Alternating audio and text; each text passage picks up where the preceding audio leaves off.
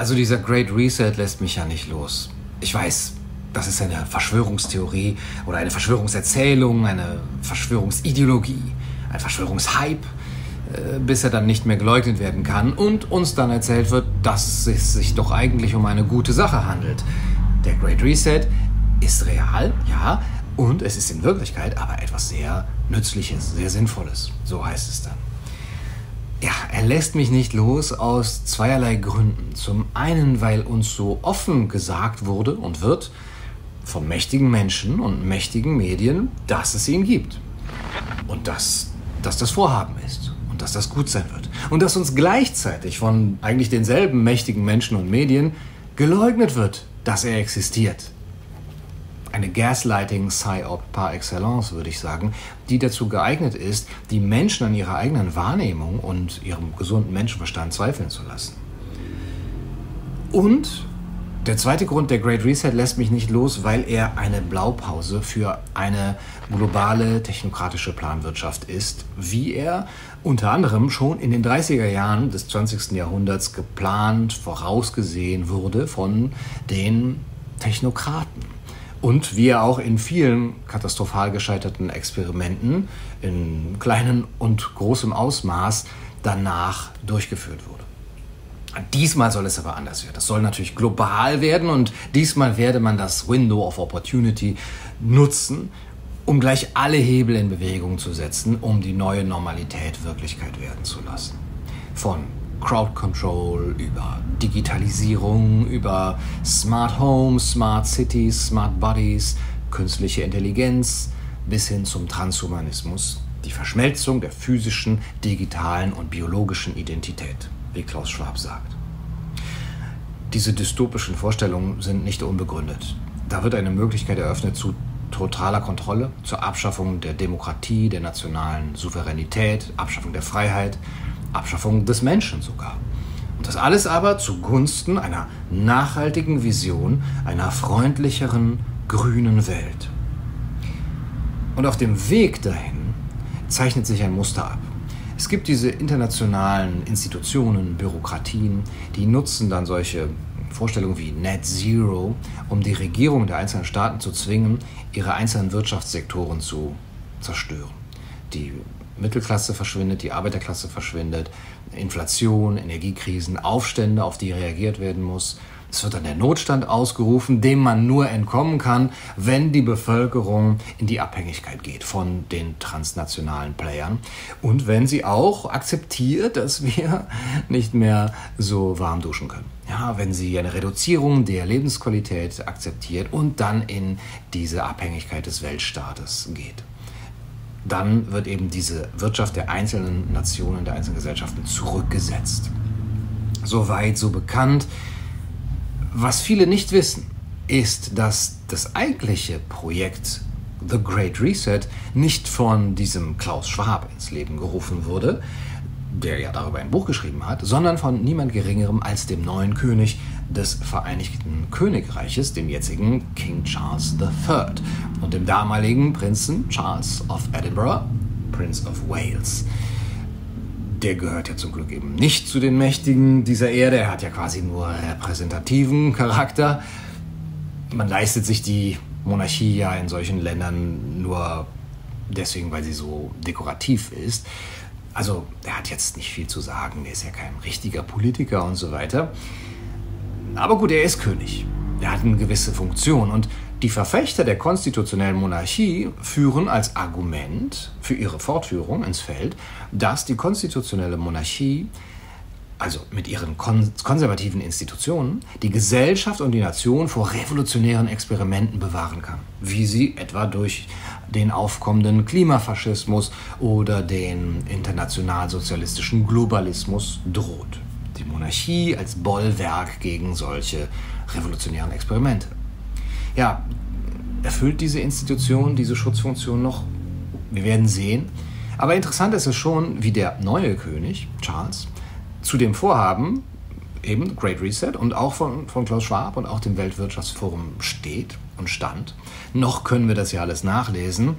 Und schon im Juni 2020 hat der damalige Prinz Charles, also dieses berüchtigte Great Reset Project ausgerufen und getwittert. Während wir uns von der Rettung zur Erholung bewegen, haben wir eine einzigartige, aber schnell schwindende Gelegenheit, Lektionen zu lernen und uns auf einen nachhaltigeren Weg zu begeben.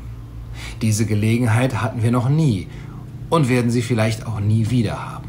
Wir müssen alle Hebel in Bewegung setzen, die uns zur Verfügung stehen, denn wir wissen, dass jeder einzelne von uns eine wichtige Rolle zu spielen hat.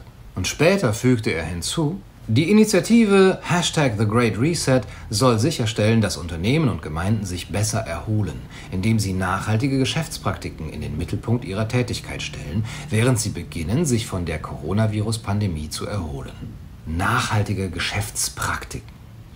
Die Rhetorik, die Prince Charles nutzt, erinnert nicht von ungefähr an die kollektivistische Rhetorik von Organisationen wie Extinction Rebellion und anderen, die ausdrücklich erklären, dass sie den Umweltschutz als Vorwand nutzen. Als Vorwand für die Zerstörung des Kapitalismus, für die Zerstörung auch von ähm, demokratischen Systemen und ähm, die diese Sprache eben so verwenden, damit das gut ankommt. Und auch Prince Charles geht es um die Revolution.